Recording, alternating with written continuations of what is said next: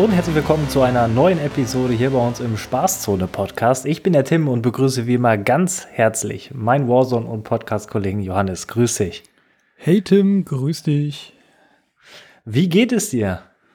Ja, läuft eigentlich. Ich meine, äh, ja, die Winterwochen drücken immer, sage ich mal, so ein bisschen auf die Motivation, aber sonst, sonst läuft's. Und bei dir? Kann ich mich anschließen. Ich bin froh, dass Weihnachten vor der Tür steht. Das ist immer so, auch wenn ich jetzt nicht der absolute Weihnachtsfan bin, aber das ist irgendwie immer sowas, so ein schönes Event, sage ich jetzt einfach mal, ähm, zum Ende des Jahres. Und ich da habe da auch noch ein bisschen Urlaub, deswegen passt das auch ganz gut zusammen. Und deswegen möchte ich mich gar nicht so über die äh, dunkle Jahreszeit beschweren, denn man muss ja auch dazu sagen, nächste Woche geht es ja schon wieder bergauf, was die Helligkeit angeht. Also es wird von Tag zu Tag wieder ein bisschen heller. Ja, da, ich würde den Ball einfach direkt aufgreifen. Heller wurde es auch in den letzten Tagen.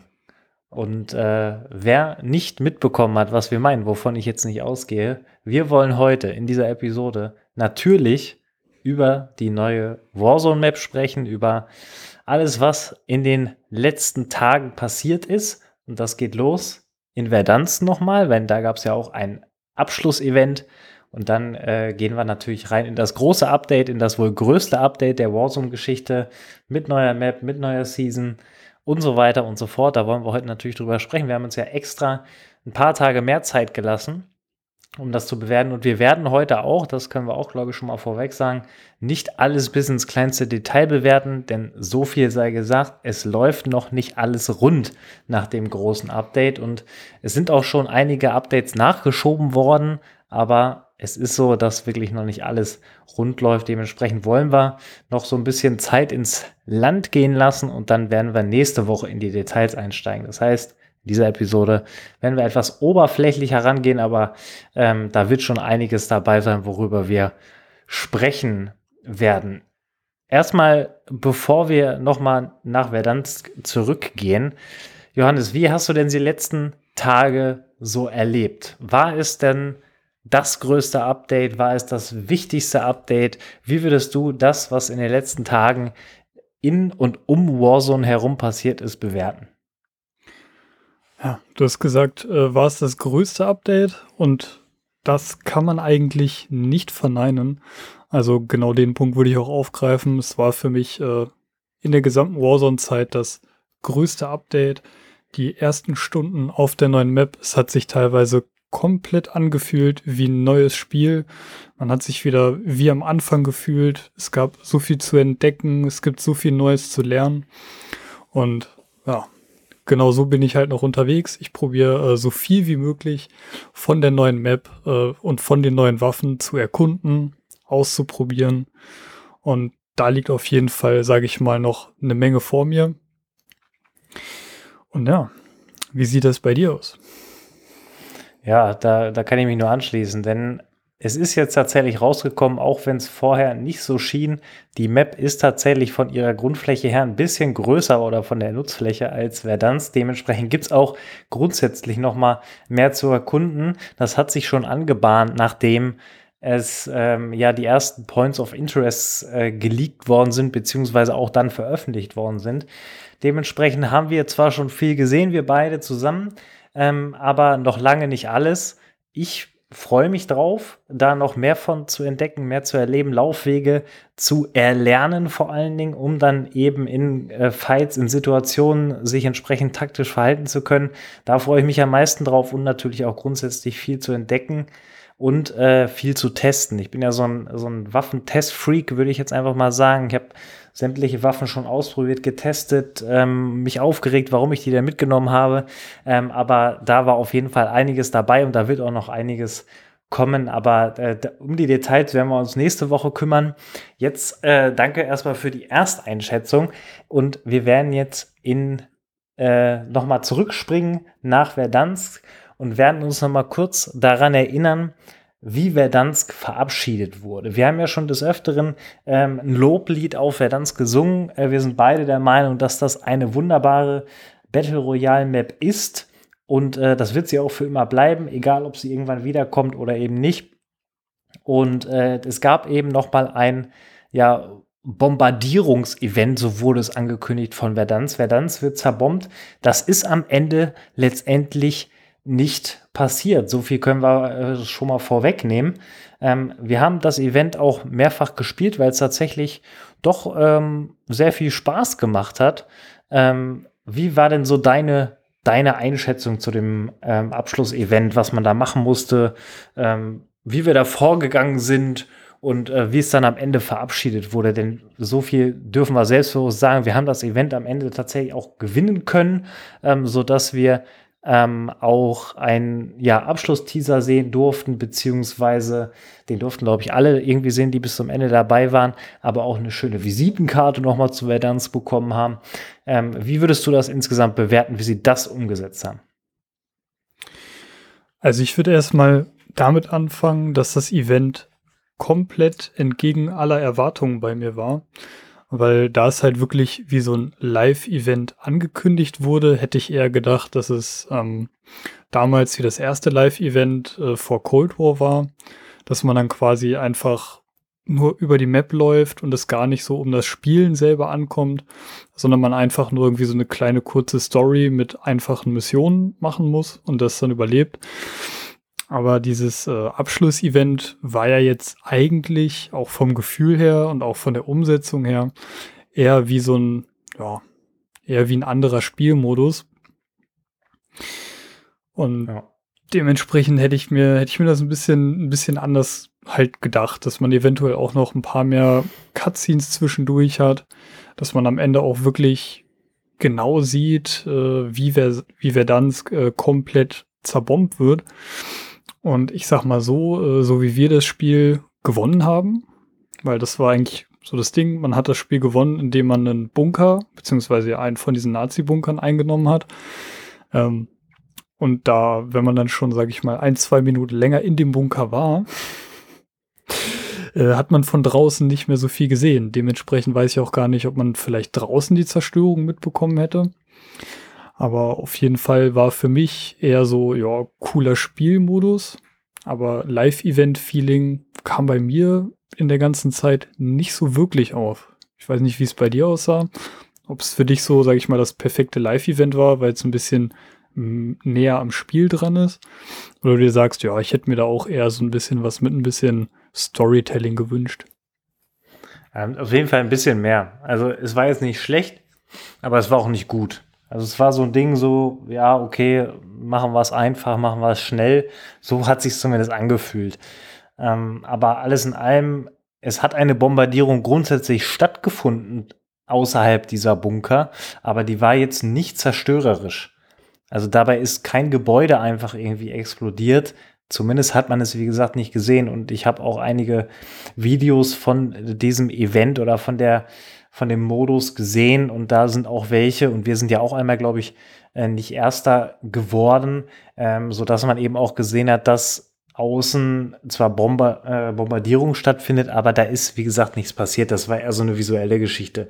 Und äh, da hätte man tatsächlich mehr machen können. Auf der anderen Seite, wenn man jetzt richtig spekulieren möchte, ist natürlich jetzt so im Hinterkopf verankert, okay, Verdansk an sich ist nicht weggebombt worden. Also gibt es das so noch. Klar, es ist am Ende ein virtuelles Ding. Und äh, es kann natürlich sein, dass sie irgendwann aus der Trickkiste nochmal Verdans auf irgendeine Art und Weise rausholen und dann sagen können, ja, nee, wir haben es damals halt nicht zerbombt. Ähm, da werden sie sich bestimmt auch irgendwas einfallen lassen, um das noch zu verkaufen. Aber alles in allem war es okay, äh, war nichts Gutes, war nichts Schlechtes, hat man so mitgenommen. Ähm, nachdem wir dann äh, den Modus auch gewonnen hatten, haben wir den, glaube ich, auch nicht nochmal gespielt. Ähm, also, ja, würde ich, würde ich tatsächlich so stehen lassen. Ähm, und dann hatten wir ja tatsächlich ähm, Übergangszeit. Also die Server wurden offline geschaltet für zwölf Stunden. Ähm, und in der Zeit konnte man Warzone an sich gar nicht spielen. Und dann kam eben für die Vanguard-Besitzer ähm, die äh, quasi Eröffnung der, äh, der neuen Map an dem vergangenen Mittwoch war das der Fall. am 8. Dezember, wo man ab 18 Uhr, und es ging tatsächlich sogar schon eine Stunde früher, auf die neue Map zugreifen konnte. Das Update ja live gegangen ist und man das spielen konnte. Man konnte es auch vorab runterladen. Ähm, dementsprechend musste man dann nicht großartig lange warten, wenn man das vorher gemacht hat. Und man hatte dann Zugriff auf den Battle Pass, auf den neuen und konnte dann eben für 24 Stunden noch Rebirth Island zocken, was ja mittlerweile nicht mehr in der Playlist ist, sondern erst in dieser Woche wiederkommt. Aber natürlich auch Vanguard Royal spielen. Ähm, das war so quasi die ersten 24 Stunden verfügbar, bevor dann am 9. Dezember alle Zugriff bekommen haben, auch die, die eben Vanguard nicht gekauft haben. Und da wurden dann auch die unterschiedlichen Teamgrößen hinzugefügt. Vanguard Royal Solo, Duo, Trio und Quads. Und Battle Royale ganz normal wurde hinzugefügt, wo man eben auch die alten, in Anführungszeichen, alten Waffen aus Cold War und MW in seinem Loadout spielen kann. Ähm, da allerdings bis heute nur Quads, also nicht Solo, Duo, Trio, ähm, war da nicht mit drin. Das ist einzig und allein aktuell noch dem Vanguard Royal hervor oder bevor, vorbestimmt gewesen. Ja, das erstmal so kurz zusammengefasst, was da passiert ist. Ähm, wir sind ja dann direkt auch ähm, reingegangen in die neue Map auf die neue Map und haben das eine oder andere äh, ausprobiert, äh, angeschaut vor allen Dingen. Wie würdest du jetzt noch mal, wenn es also ein bisschen detail, detaillierter beschreiben, wie hat sich es angefühlt, so auf eine komplett neue neue Map abzuspringen? So, weil wir haben jetzt ja fast zwei Jahre Verdansk gehabt, das war irgendwie alles eingespielt und jetzt kam wirklich was komplett Neues. War es überraschend? War es irgendwie behaglich das Ganze oder wie bist du damit umgegangen? Hm, ich war tatsächlich, sage ich mal, ein bisschen, bisschen gehypt. So endlich was Neues, ähm, was Schöneres, äh, in Anführungszeichen. Und ich habe mich da eigentlich richtig drauf gefreut. Äh, auch wenn es sich nebenbei so ein bisschen surreal angefühlt hat, dass man jetzt äh, nicht mehr auf Verdansk droppen kann den nächsten Tag und man dann jetzt wahrscheinlich erstmal längere Zeit äh, mit dieser neuen Map leben muss. Deswegen kam so neben dem Hype auch vielleicht so ein, so ein kleines Stückchen Angst, so ja, könnte das jetzt Warzone kaputt machen, äh, wenn die Map nicht so schön ist wie auf den Fotos, beziehungsweise sich äh, nicht gut spielen lässt. Und ja, ich weiß gar nicht, ich glaube, das erste, wo wir gedroppt sind, äh, war damals das Airfield, äh, weil uns das so ein bisschen an den Lieblings-Jumpspot auf Verdansk geändert hat, äh, an den Airport. Dann waren sie ja, okay, hm, da, da, da sind Flugzeuge, da stehen Hangars, das kommt einem so ein bisschen bekannt vor. Lass uns einfach mal da landen. Und ja, hat sich direkt gut angefühlt, hat direkt Spaß gemacht. Nur im späteren Spielverlauf, und das ist, glaube ich, so das, womit man sich oder woran man sich wirklich äh, am dollsten gewöhnen muss in dieser neuen Map, dass man äh, später im Spiel sehr oft und sehr viel Berge hochklettern muss. Ja. Und, und das ist wirklich, äh, glaube ich, so die für mich größte Gewöhnungssache, ähm, weil einfach das ganze Positioning in dem Spiel, wie positioniere ich mich in irgendwelchen Kämpfen und äh, wie rotiere ich überhaupt, dass ich immer an die bestmögliche hohe Position komme und dass du auch immer im Hinterkopf behalten musst, okay, ich muss irgendwie in 30 Sekunden noch diesen Berg da hoch. Wie komme ich den überhaupt am besten hoch? Und ähm, das ist halt einfach nochmal, sage ich mal, von der Map eine, eine andere, andere taktische Tiefe, die man auch erstmal erlernen muss. Und das ist, äh, sage ich mal, jetzt ganz, ganz viel Neues gewesen. Aber um zu deiner Frage zurückzukommen, also ich glaube, ich würde es genauso wieder machen. Ich würde wieder beim äh, Airfield äh, droppen, weil mich das einfach, sage ich mal, noch so, so ganz leicht äh, an Verdansk erinnert. Ja, da ähm, muss ich auch sagen, ich äh, schließe mich da an, deinen Worten, die du gesagt hast. Es ist, also ich habe auch erst, also Hype war sowieso schon eine Woche vorher, war ich äh, total gehypt und konnte gar nicht abwarten ähm, und habe dann auch gesehen, okay, man kann schon eine Stunde früher zugreifen, der Rechner war sofort an, äh, direkt im Spiel drin, alles abgecheckt und so weiter. Genial, absolut genial. Ähm, man darf den Hype aber natürlich auch nicht überbewerten. Also so gehypt ich war, desto äh, je schneller wurde ich dann eben auch in die Realität zurückgeholt und ich musste mich halt auch ganz klar auf den Boden der Tatsachen zurückholen, dass es am Ende eben eine neue Map ist, wo dir dein altes Wissen aus Verdansk erstmal relativ wenig bringt. Und eben das, was du angesprochen hast, die Laufwege, die Art und Weise, wie Orte auf der Map platziert wurden von den Entwicklern und Leuten, die sich eben damit befasst haben, ist eben komplett anders als auf Verdansk und wenn man das verinnerlicht hat, irgendwann mal, es wird, das passiert nicht, indem du da zweimal abspringst, sondern es wird im Laufe der Zeit, und das würde würd ich auch vielen Zuhörern und Zuhörern mit auf den Weg geben, dass am Anfang kann es echt sehr enttäuschend sein. Also ich war auch sehr enttäuscht, wenn man dann zwei, dreimal im Gas stirbt, weil man äh, den Laufweg nicht gefunden hat,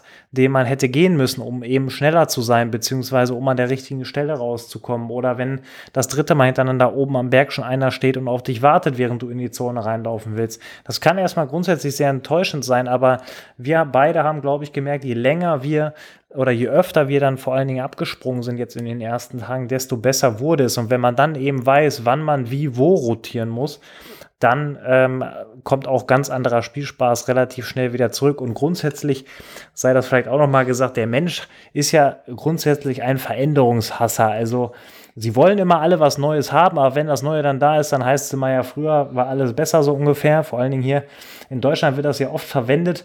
Ähm, leider oft verwendet, muss man sagen. Aber in äh, dem Fall muss es nun mal auch mit dem, mit dem Spiel vorangehen. Und ähm, in dem Fall kann ich nur sagen, je öfter man das spielt, ist es letztendlich wie im Fußball. Du bist ja nicht geboren und bist direkt ähm, der beste Fußballer, sondern du musst gewisse Dinge noch erlernen. Das ist egal, ob man talentiert ist oder nicht. Man muss gewisse Dinge erlernen ähm, oder in anderen Sportarten. Und so ist es eben hier auch. Letztendlich sind wir, wie du es gesagt hast, in ein neues Spiel eingetaucht. Ähm, und da muss man sich eben erstmal dran gewöhnen. Das Einzige, was wir eben letztendlich mitbekommen haben, sind die Art und Weise, wie sich dieses Spiel bedienen lässt, nämlich das Movement und ähm, die Anzeigen etc. sind mehr oder weniger identisch geblieben. Und das ist auch etwas, was man tatsächlich positiv hervorheben muss, denn da gab es ja auch grundsätzlich Bedenken, ob das Vanguard-Movement beispielsweise genommen wird. Ähm, aber da haben sie sich dann tatsächlich dazu entschieden, dass sie eins zu eins das MW-Movement von 2019 beibehalten. Und da ähm, merkt man dann relativ schnell, dass man irgendwie doch noch zu Hause ist, wenn man das Spiel spielt. Und ähm, nur eben auf einer ähm, auch in einem neuen tapezierten Raum unterwegs ist. So würde ich es mal bildlich umschreiben. Und äh, ich freue mich drauf auf die nächsten Monate, Wochen. Da wird noch das ein oder andere kommen, da bin ich mir grundsätzlich sehr, sehr sicher. Ähm, aber der Grundstein, der Grundstein ist jetzt erstmal gelegt für alles, was noch kommt. Der lief mehr oder weniger gut aus PC-Spielersicht, würde ich erstmal sagen. Ähm, lief es einigermaßen optimal aus Konsolenspielersicht, die uns beiden, würde ich jetzt einfach mal sagen, leid tun, weil es da eben nicht ansatzweise rund gelaufen ist. Da wird aber ziemlich sicher auch hoffentlich zeitnah irgendwas passieren sodass eben auch ähm, die Spielerinnen und Spieler, die über die Konsolen spielen, da entsprechend zufriedengestellt werden. Und ähm, dann wird das alles seinen, seinen Weg nehmen. Denn nach wie vor ist es so, und das hat sich aus meiner Perspektive, da bin ich gleich gespannt, ähm, was du dazu sagst, hat sich nichts dran geändert, dass auch mit der neuen Map Warzone ein sehr, sehr guter Battle Royale ist, der jetzt ein paar Veränderungen mit auf den Weg bekommen hat, was die Art und Weise ähm, des äh, Spiels angeht. Also es wurden ja gewisse Komponenten wie Loader Drop ähm, oder auch einzelne Ingame-Events wurden ja hinzugefügt beziehungsweise grundsätzlich angepasst. Ähm, wie lange sie das beibehalten, das äh, werden wir auch noch mal besprechen.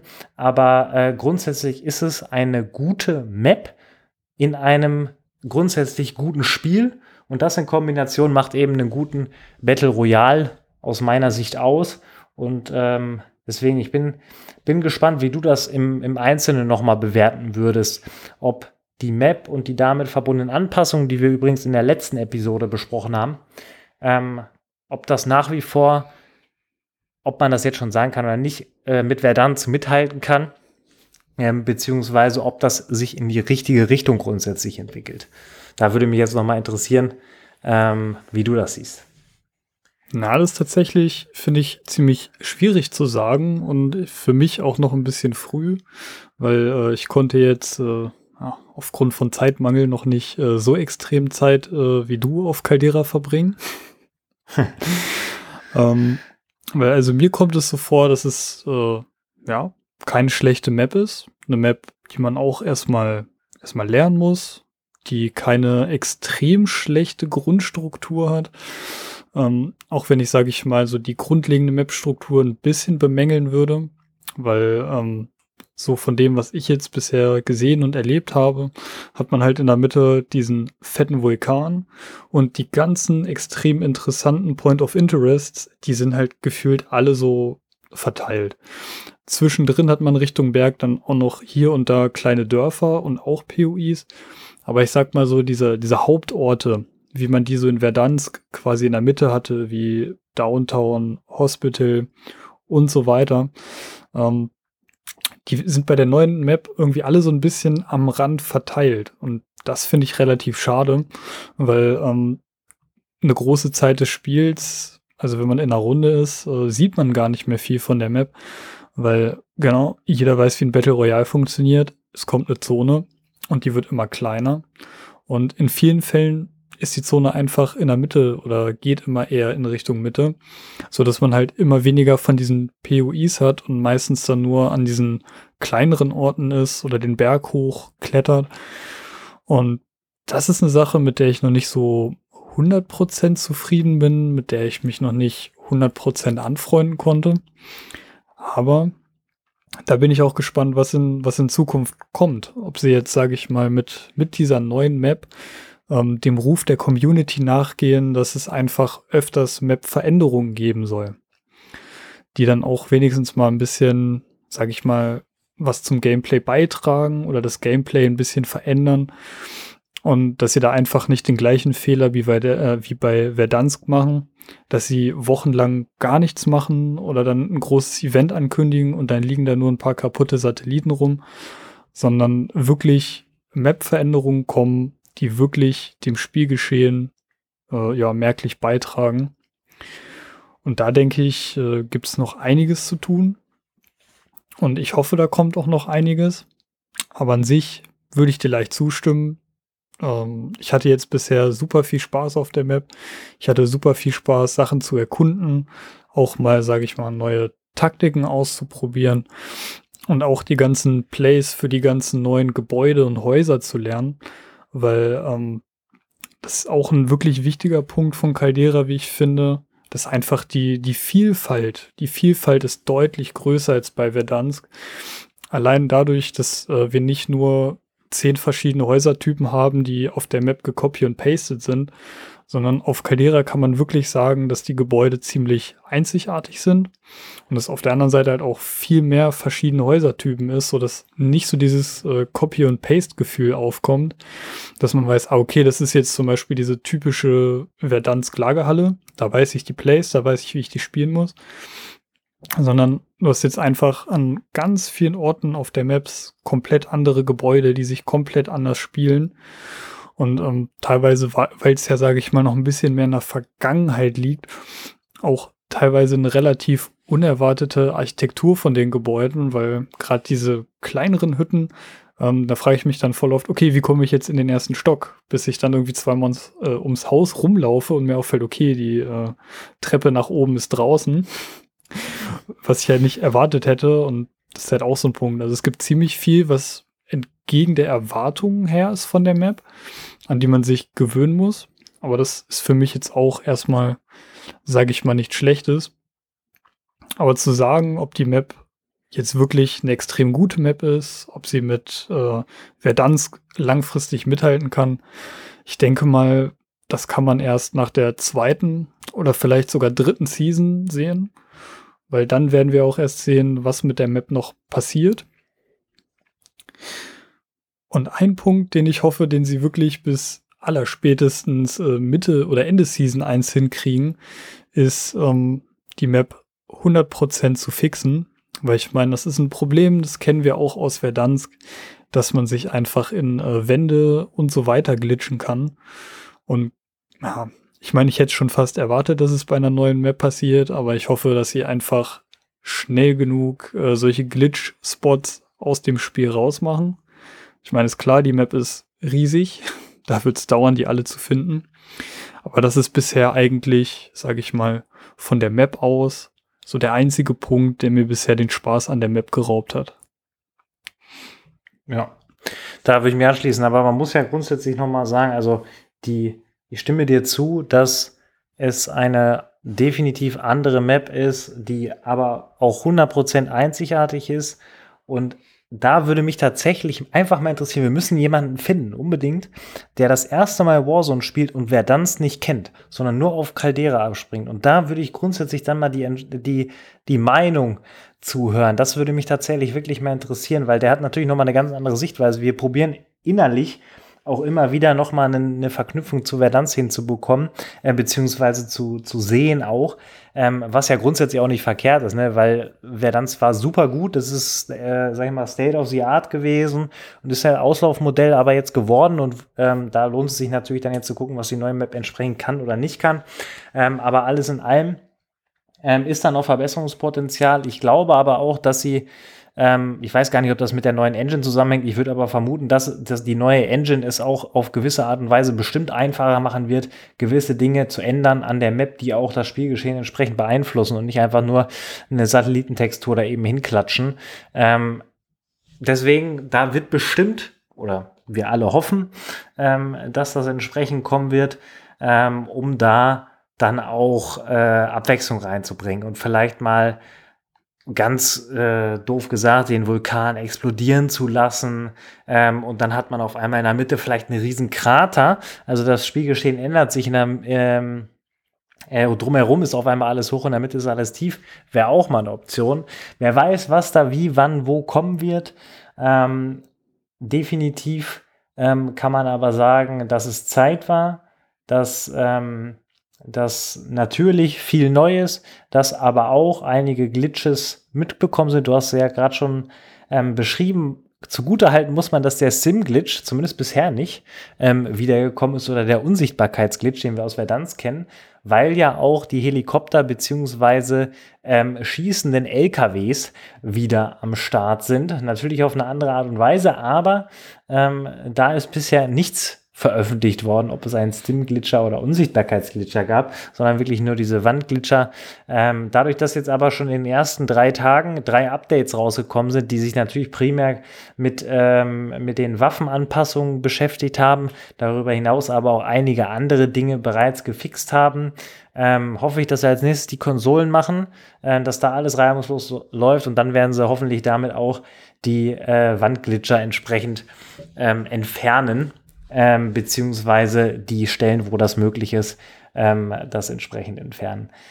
Das äh, muss man tatsächlich sagen, dass das etwas ungünstig ist, aber ich will jetzt auch nicht zu sehr die, die Entwicklerinnen und Entwickler da in Schutz nehmen, aber grundsätzlich muss man schon sagen, dass das eine Riesensache ist. Natürlich arbeiten sie wahrscheinlich auch schon etwas länger daran, ähm, aber wenn man das mal vergleicht mit den Dingen, die in der Vergangenheit dann doch nicht so gut gelaufen sind bei einer bestehenden Map, und wir reden hier von einer komplett neuen, von vorne bis hinten neu designt, ähm, mit einer neuen Engine, auf der sie basiert, erstmal grundsätzlich, ähm, da muss man schon sagen, dass es einigermaßen aus PC-Spielersicht gut gelaufen ist. Ähm, das wird hoffentlich dann auch bald für die Konsolenspieler entsprechend nachvollziehbar äh, sein. Ähm, da, da kann man einfach nur ähm, drauf hoffen, denn verdient haben es alle, diese neue Map so zu erkunden in ihrer vollen Schönheit, so wie sie am Ende nun mal jetzt aussieht. Und äh, die Updates werden das hoffentlich richten ähm, um dann einen kleinen Seitenhieb an der Stelle loszuwerden. Ich würde sagen, von dem, was ich mitbekommen habe, ich habe selber nicht gespielt. Ich glaube, du hast es gespielt. Da könnte man vielleicht so einen kleinen Seitenhieb in Richtung Battlefield machen. Ähm, das, was da rausgekommen ist, direkt am Anfang, im Vergleich zu was jetzt rausgekommen ist am Anfang, ist das meines Wissens nach, und ich habe nur drüber gelesen, schon ein riesengroßer Unterschied. Ähm, aber sag du da gern ein, zwei Sätze zu. Wir wollen jetzt hier keine anderen Spiele ähm, irgendwie dissen oder so, aber es wird sehr gerne immer verglichen in der Spieleszene. Ähm, und in dem Fall ist da, glaube ich, vieles richtig gelaufen im Vergleich zu dem anderen Spiel. Wenn du dazu nichts sagen möchtest, kannst, dann kannst du das natürlich auch lassen, Johannes. Nee, alles gut. Also ich meine, ich will an der Stelle Battlefield auch nicht bashen. Plus ein ganz wichtiger Hinweis, das ist auf jeden Fall meine Meinung, äh, Call of Duty und Battlefield sind grundlegend verschiedene Spieler. Die einzige Gemeinsamkeit, die sie haben, sind, äh, sind Ego-Shooter. Aber das Spielprinzip, die Spielweise und alles drumherum ist komplett anders. Aber äh, genau zu dem, was du gesagt hast, das war tatsächlich genau so. Also würde ich da jetzt den Vergleich von äh, dem Battlefield 2042 äh, Start und jetzt der äh, neuen Caldera-Integration machen, würde ich sagen, lief bei Caldera schon, schon einiges besser. Auf jeden Fall für mich äh, aus PCler-Sicht. ähm, und ja, aber ich meine, das, das kennt man von Battlefield, beziehungsweise leider kennt man das inzwischen auch von EA-Spielen, dass die einfach zum Start nicht perfekt sind und dann erst äh, mit den Patches, die äh, nach und nach kommen, äh, das Spiel überhaupt normal spielbar machen. Äh, ja, aber das ist leider äh, Publisher-Politik, ne? So hm. ist das. Darüber müssen wir jetzt auch nicht äh, im Detail reden. Ich glaube, das ist sogar ein Thema für vier Podcast-Folgen. Mindestens. Aber ja, overall lief es schon besser für mich. Äh, ich glaube aber zum Beispiel für die Konsolenspieler, so jetzt das, was ich auf äh, Reddit teilweise gesehen habe in Videos, was du an äh, Visual Bugs hast, an Bugs generell, wie viele Spieler darüber klagen, dass ihre ähm, PlayStation oder ihre Xbox komplett auf äh, 100 Grad geht und äh, sie eigentlich ihr Frühstücksei auf der Konsole beraten könnten und Spielabstürze und Bugs und noch mehr Bugs. Ähm, da glaube ich, dass es aus der Perspektive sogar noch mal ein bisschen ein bisschen anders aussieht. Und äh, teilweise, als ich äh, im Subreddit unterwegs war und da die ganzen Clips und Beschwerden gesehen habe, äh, hätte ich mir mal gedacht, so ja, eigentlich würde ich es jetzt auch noch mal auf PlayStation ausprobieren. Aber äh, die wurde ja leider schon durch Vanguard gegrillt. Also ich glaube, würde ich die noch mal fit machen, dann äh, würde das Spiel im aktuellen Zustand äh, meiner PS4 den Todesstoß versetzen. Ich habe auch tatsächlich überlegt, jetzt in den letzten Tagen, ob ich es einfach mal testweise mache. Ähm, ich habe dann aber gesagt, äh, ja, es ist eine Konsole, die ich aktuell nicht nutze, aber wer weiß, was in Zukunft in irgendeiner Art und Weise noch passiert. Es ist ja davon auszugehen, dass diese Fehler und Bugs hoffentlich bald gefixt werden ähm, sodass ich dann auch bedenkenlos auf der PlayStation das Update ziehen kann, falls mit meinem PC nämlich mal irgendwas ist und ich für eine gewisse Zeit auf PlayStation spielen müsste. Rein, rein hypothetisch betrachtet, äh, deswegen würde ich es jetzt persönlich nicht so cool finden, wenn, also grundsätzlich nicht cool finden, wenn eine PlayStation oder eine Xbox abraucht, weil man ein Spiel updatet. Ähm, ja, müssen wir leider so stehen lassen, weil Stand heute gibt es eben leider noch kein komplett gefixtes Update dafür. Es gab mehrere Hotfixes, das muss man sagen, die wohl auch ein bisschen was verbessert haben sollen, aber eben nicht für alle. Und das ist natürlich grundsätzlich erstmal sehr, sehr schade. Ähm, wo ich aber gern noch mit dir drüber sprechen möchte. Ich erinnere mich zurück an die Cold War Integration und die ersten Wochen, muss man ja tatsächlich sagen, die äh, Warzone so ein bisschen verändert hat, nämlich in eine DMR-Zone. Wir haben oft genug drüber gesprochen, äh, über die DMR-Zeit damals nach der Waffenintegration. Und da einfach mal deine Einschätzung, wie die Waffen und auch damit verbundene Content-Integration aus Vanguard funktioniert hat in, äh, ja, in den letzten Tagen. Hat das alles aus deiner Sicht funktioniert? Hast du irgendwas gesehen, wo du sagst, boah, nee, da, da ist doch so eine zweite DMR entstanden? Ähm, oder wie wirst du es gesamthaft jetzt bewerten nach den ersten Tagen? Hm. Das kann man gar nicht so wirklich, so wirklich vergleichen, weil ich meine, damals äh, nach der Cold War-Integration, da hatten wir dann wirklich so in den, ja, in den Hauptmodi äh, die Waffen aus zwei verschiedenen Spielen, wo das Balancing eine totale Katastrophe war. Und damals gab es ja nicht sowas wie einen Cold War Royal zum Beispiel, wie ja. wir jetzt halt den Vanguard Royal haben. Und ich glaube, das war ein richtig smarter Move von denen, dass sie gesagt haben, ja, wir machen jetzt extra einen Vanguard Royal, äh, wo man halt nur die Vanguard-Waffen spielen kann. ähm, damit sie dann einfach erstmal dafür sorgen können, dass das Balancing unter den Vanguard-Waffen an sich überhaupt stimmt. Weil das war damals eigentlich in Cold War auch ein Problem. Man hat es nur nicht so erkannt. Aber wenn man nur die Cold War-Waffen damals betrachtet hätte, war das Balancing untereinander von den Cold War-Waffen auch katastrophal. Weil als du dann auf der einen Seite sowas wie eine DMR oder eine MAC-10 oder eine FFAR, was komplett overpowered war, und dann irgendwie andere Waffen wie eine KSP oder auch ähm, die Sturmgewehre am Anfang waren ja teilweise überhaupt nicht spielbar auf Ranges, wofür du eigentlich ein Sturmgewehr nutzen würdest. Ähm, aber genau, das ist halt so dieser direkte Vergleich, der, der, der fehlt halt einfach. Ähm, den würde man jetzt nur mitbekommen, wenn man den normalen Battle Royale spielt, der leider nur äh, als Quads verfügbar ist. Und das habe ich bisher einmal äh, gespielt. Und da war es auch so in den ersten Tagen, dass dann auch fast alle irgendwie Swiss gespielt haben und über die Snipe, äh, über die Map komplett weggesniped haben. Ähm, ich glaube, da kamen dann jetzt äh, innerhalb von den letzten drei Waffenanpassungen auch Anpassungen für die äh, alten Sniper. Aber ja, man kann, man kann die Situation nicht so wirklich vergleichen, weil jetzt halt mit diesem neuen Vanguard Royal einfach der Fokus nur auf die Vanguard-Waffen gelegt wird, was eigentlich okay ist, weil man dann damit erstmal, sag ich mal, Spaß haben kann. Ähm, was ich nur relativ schade finden würde, wenn sie halt durch äh, diesen Move, sag ich mal, probieren, die ähm, Cold War und Modern Warfare Waffen so, so ein bisschen aus dem Spiel komplett zu verdrängen. Weil das ist halt eine deutlich aggressivere Strategie, als sie es jetzt bei der Cold War Integration gemacht haben. Klar, die haben dann die Cold War Waffen von Zeit zu Zeit stärker gemacht, dass dann die MW Waffen so ein bisschen verdrängt wurden. Aber irgendwie konnte man immer noch alles ganz gut spielen. Aber jetzt einfach nur durch den Modus, der halt gar nicht mehr diese alten Waffen zulässt, ähm, verdrängst du die Waffen, finde ich, komplett aus dem Spiel. Ähm, ich bin mal gespannt, äh, ob wenn äh, Rebirth wieder reinkommt, es so sein wird wie jetzt äh, Rebirth bei Caldera Lounge, dass da auch alle Waffen wieder gespielt werden können. Ich hoffe es. Und ich hoffe auch, dass sie die alten Waffen, sage ich mal, nicht, nicht zu krass nerven, dass man auch hin und wieder äh, in Nostalgie schwelgen darf und mal wieder, weiß ich nicht, eine MW MP5 spielen kann oder auch mal wieder eine Amax oder eine OTS oder ja dass halt diese alten Waffen nicht komplett aus dem Spiel gedrängt werden und in Vergessenheit geraten. Aber dementsprechend, gerade weil die äh, Vanguard-Waffen an sich auch noch, sage ich mal, nicht so erforscht sind, also man, es gab jetzt noch keinen, der alle Waffen durchgetestet hat und sagen kann, die STG ist am besten oder die Typ 100 ist am besten, sondern dass es da einfach noch überhaupt keine klaren Erkenntnisse gibt, was jetzt so die beste Waffe ist.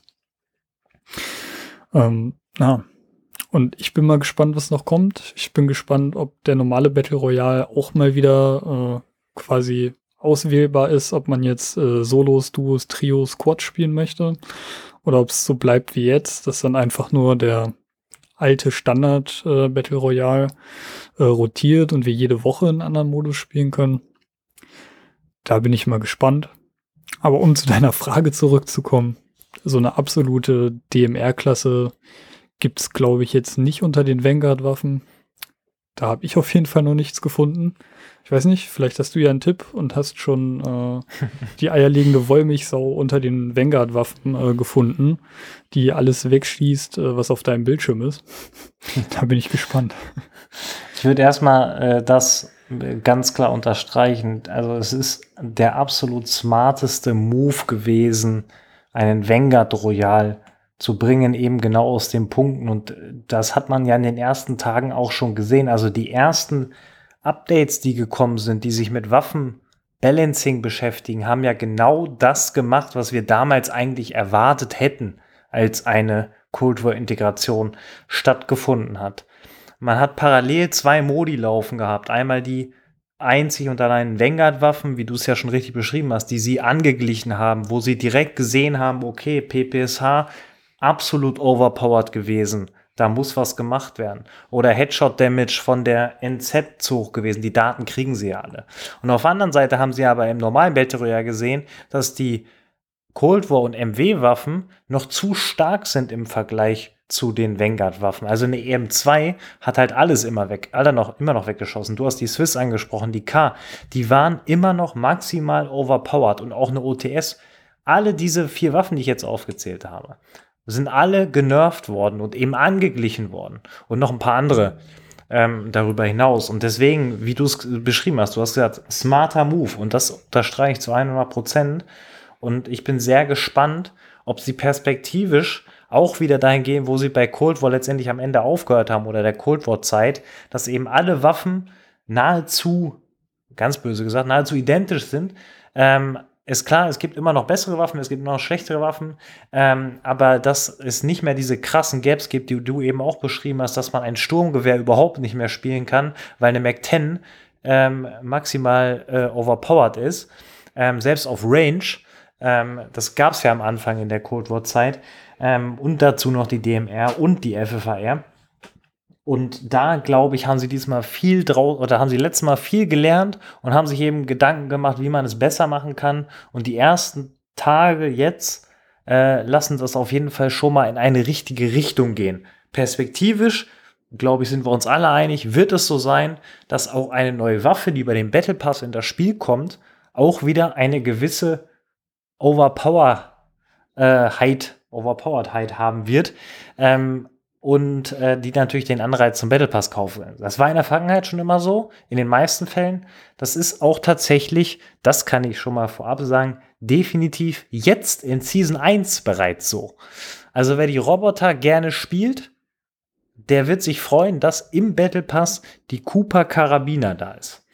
Die ist ebenfalls, also die ist nahezu vom, vom Recoil, von der Handhabung zur Roboter identisch, ähm, ist aber meine, meine Meinung und Erfahrung nach den ersten Tagen. Ich habe sie bereits voll gelevelt am ersten Tag und entsprechend gespielt. Ähm, geniales Teil und ist definitiv besser, was die Schadenswerte angeht, als ein Roboter. Ähm, und das wird sich in den nächsten Tagen, da bin ich mir ziemlich sicher, rauskristallisieren, ähm, was das angeht.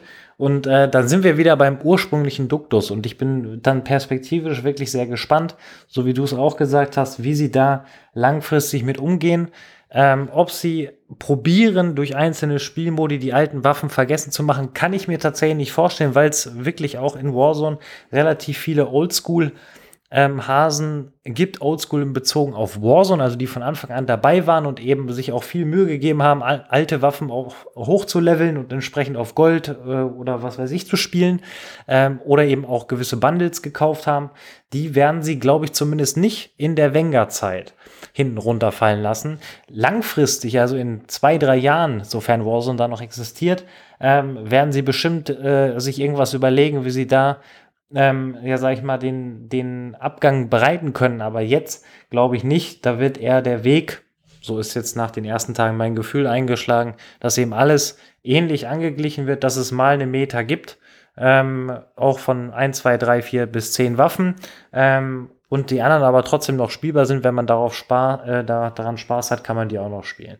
So würde ich das jetzt so nach den ersten Tagen ähm, bewerten, ähm, wie das alles so geklappt hat. Es hat definitiv besser geklappt als damals. Ähm, so von der Art und Weise, wie es abgelaufen ist. Vor allen Dingen, das nur noch mal als Vergleich. DMR hatten wir vier Wochen lang.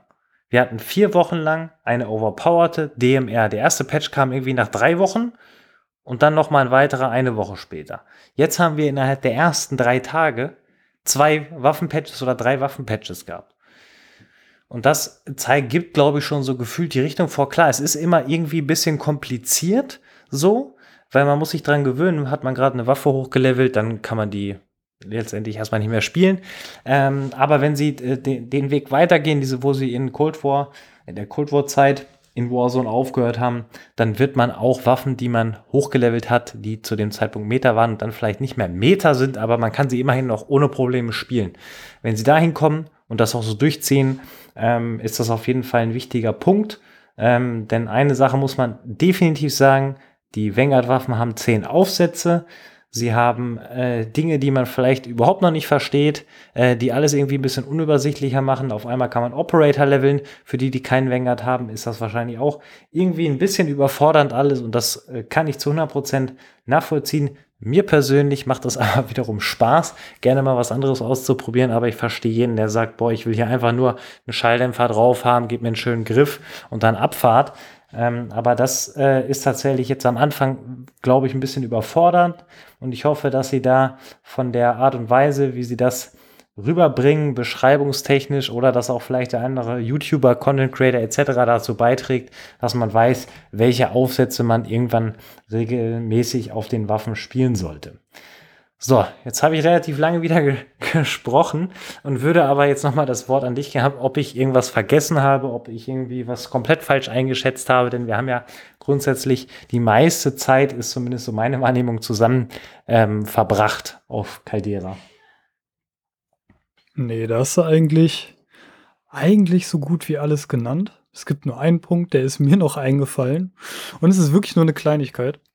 Aber ich würde ich würd mich gerne darüber beschweren, weil das ist eine Sache, die ist mir in Videospielen absolut wichtig. Und das sollte man auch nicht unterschätzen, weil dieses Thema äh, kann Spiele besser und schlechter machen. Und du wirst 100% nicht erraten, worum es mir geht. Aber ich sage, es geht um FPS. Okay, das ist noch ein Punkt. Darüber können wir gleich okay. auch noch mal reden. okay. Ja. Und zwar geht es um den Punkt äh, Nachladeanimation. Ah, ich ja. finde, eine geile Nachladeanimation kann komplett den Flair von einem Spiel ausmachen.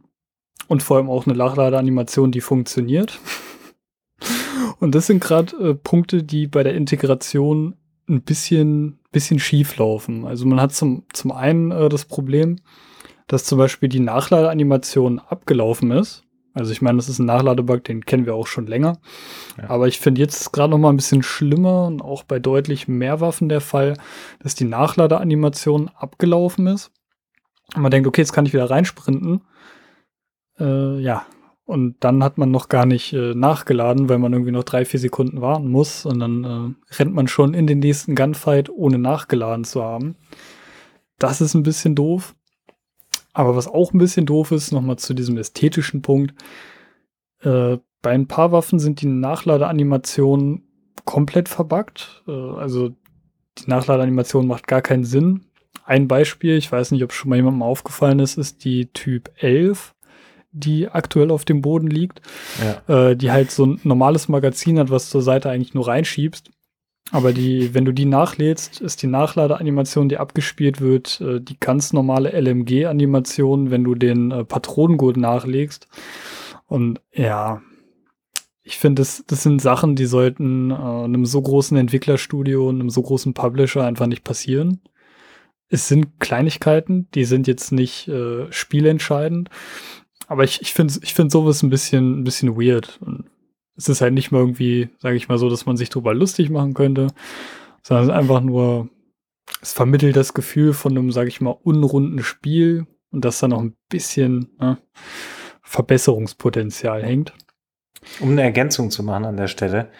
Ähm, es ist auch so, ich weiß nicht, ob du das jetzt noch sagen wolltest, aber die ähm, Nachladeanimation ist das eine, aber die Nachladegeräusche kommen auch einfach, wenn man gar nicht nachlädt.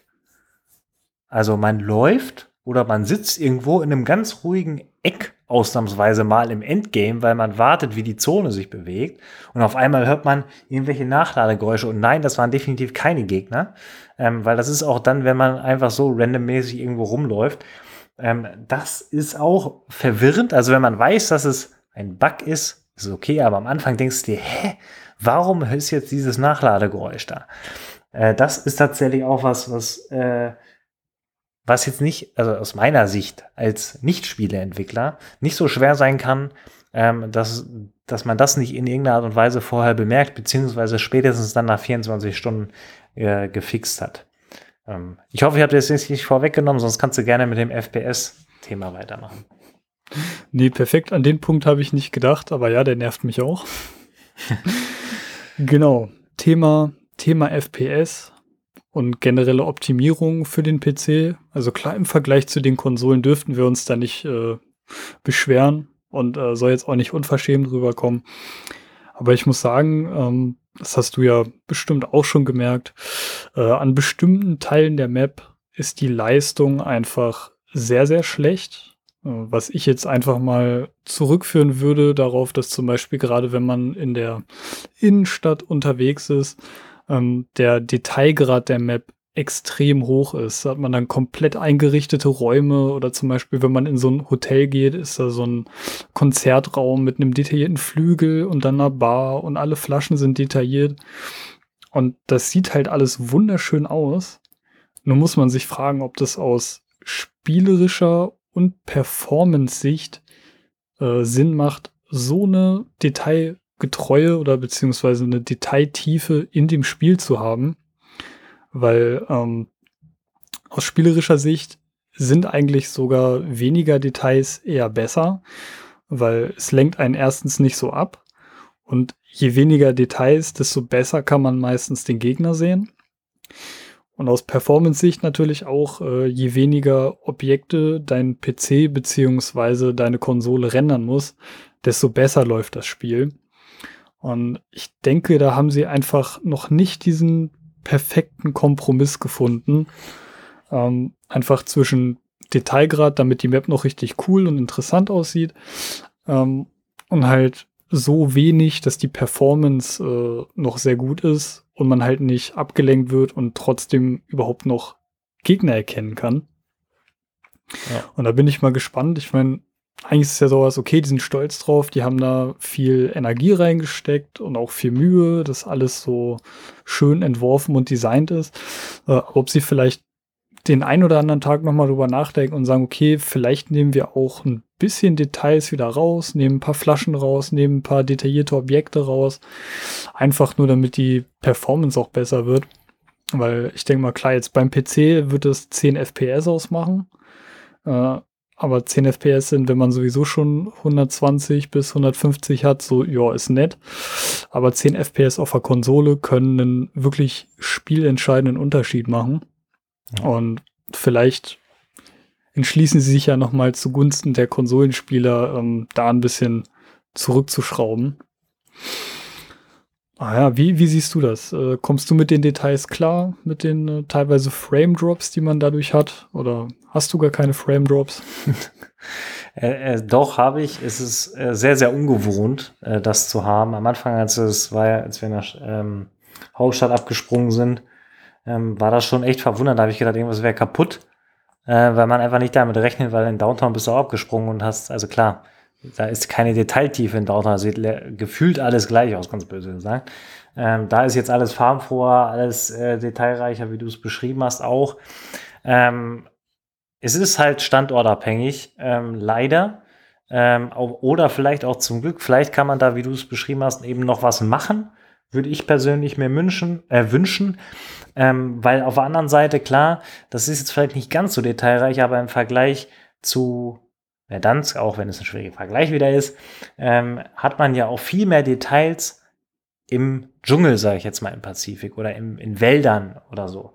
Da ist ja im Vergleich zur freien Fläche auf Verdansk viel mehr, was irgendwo rumsteht, was irgendwo rausragt, was irgendwo etc. ist. Und da tatsächlich hat man teilweise mehr FPS. Ist zumindest mein, mein Empfinden gewesen jetzt in den ersten ähm, Tagen. Dementsprechend haben sie anscheinend irgendwo eine Lösung ja auch gefunden, mehr Details grundsätzlich darzustellen, aber keine FPS zu verlieren. Die Frage ist nur, ob der Detailgrad dann in, in, der Hauptstadt so hoch ist, dass es nicht möglich war. Wovon ich jetzt erstmal nicht ausgehe. Ich glaube, dass da grundsätzlich was möglich ist, egal ob man jetzt eine 3090 Grafikkarte hat oder eben nur eine äh, 3060, 3070. Da wird irgendwo eine Option immer möglich sein. Und vielleicht ist das ja sogar auch was, was über den Nvidia Grafiktreiber behoben werden kann. Keine Ahnung. Dafür bin ich äh, kein, kein Hersteller. Aber ich könnte mir schon vorstellen, dass man da punktuell noch was machen kann. Und äh, ich würde es mir nicht nur für uns PC-Spieler wünschen, sondern ich würde mir grundsätzlich wünschen, dass dieses Spiel auf allen Endgeräten, auf denen man es spielen kann, ein ein gutes Spielerlebnis mit sich bringt, eben, eben unter den jeweiligen Gegebenheiten. Also dass ein äh, PC-Spieler grundsätzlich einen, ähm, eine andere Möglichkeiten hat als ein Konsolenspieler, wenn der PC entsprechend ausgestattet ist, natürlich nur.